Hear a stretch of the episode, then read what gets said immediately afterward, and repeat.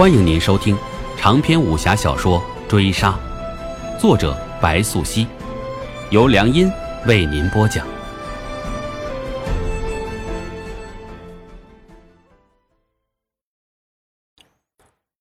第八十一回，灵叶听得叹气，黑暗中抱紧李嫣，拥吻她，接着又道：“你别担忧了，顾安公主不敢。”也不会做出什么出格之事。明日朱清问你回话之后，你且让他搬到将军府来，皇府别院不适合他待下去了。至于何正也好，韦妃也罢，尚且担忧不到你的头上。你母亲说对了一件事，你想什么时候跟我生个孩子？灵叶转移话题，这事说罢，动容李嫣抱紧他。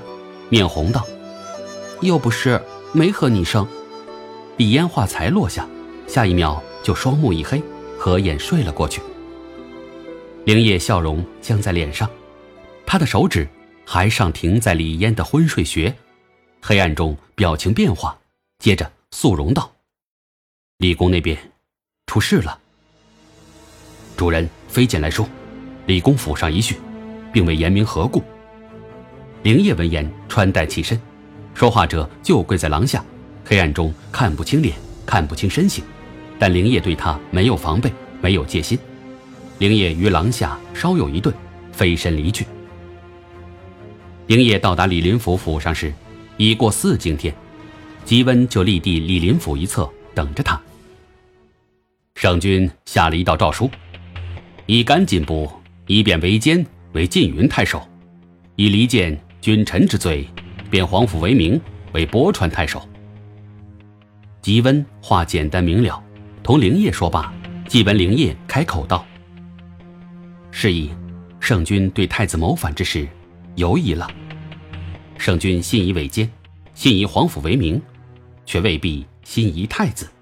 况且，圣君而今已过花甲，三庶人之事，圣上这些年指不定已有所悔意。”鄙人愚见，东宫不动摇，李相的地位，怕是。吉温戒言，话说给李林甫听，眼神却寻向灵业。他一边提醒李林甫需赶尽杀绝，对东宫、对李世之等人不留后患，一边又欲借灵业的口出谋策划。现在杀了二人，太过招摇，与李相不利。灵业于是开口，不与吉温计较。且见李林甫闭着眼睛，假寐踏上，继续道：“可从李世之下手。你欲杀了李相？”李林甫闻他话落，接着睁大眼睛，瞪着灵叶看。灵叶胆敢对李世之动手，李林甫自觉他忤逆犯上之心太过，恐养虎成患。鄙人怎敢对李相动手？是以请李相隐退乡野。莫为东宫晚节不保罢了。灵叶平静，任由李林甫的视线在他周身打量一圈，接着端看李林甫表情变化，笑意挂上脸，须抬手从外间唤出一位长衫男子。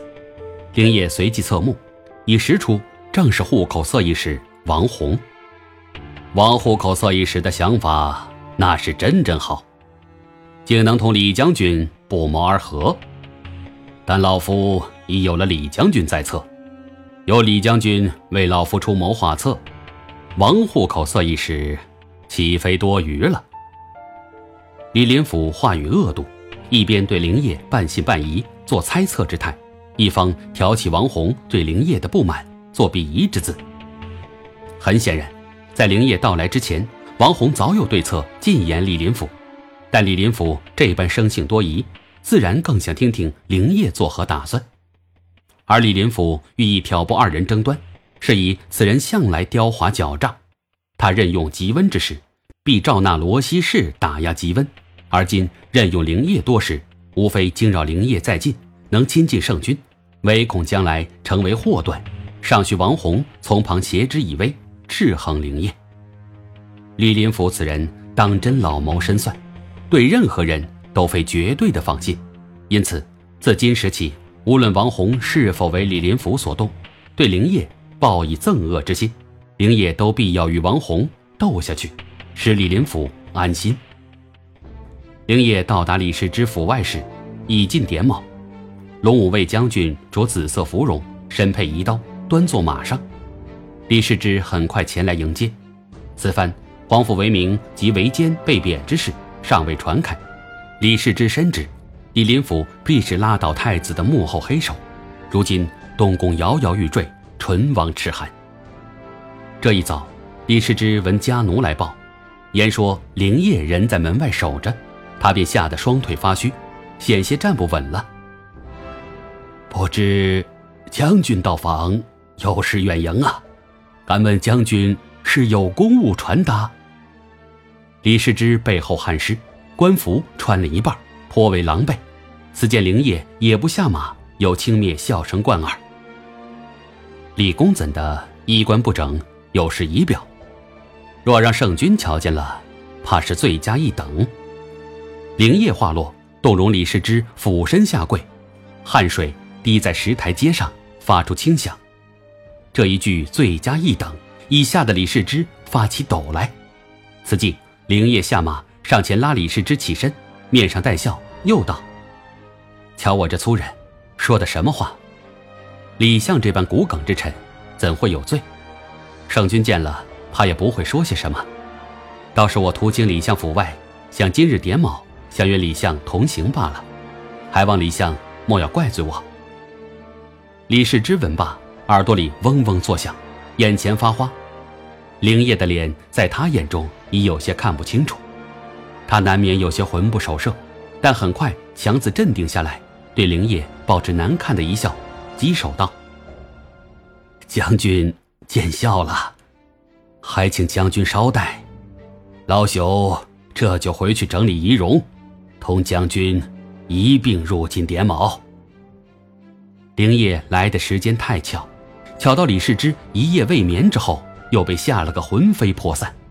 此际胸中正七上八下，猜测诸多。他既谓灵业是圣君秘密召来，拿他试探问话的，又据灵业是圣君秘密召来，暗中监视他的。他唯独未曾猜测李林甫。灵业曾为李相时刻之事早做旧闻，如今灵业人在晋中独来独往。乃圣君亲自提点的从三品武官，身份特殊，他对灵业的畏惧之心，等同于对圣君的畏惧之心。他已深感朝不保夕，唯恐李林甫朝堂之上早晚拿他开刀。他思来想去，怕是只得明哲保身。数日之后，李世之上书辞呈，以表退隐之心。天宝五年四月，李世之被罢黜宰相一职。贬为太子少保。本回追杀播讲完毕，感谢您的收听。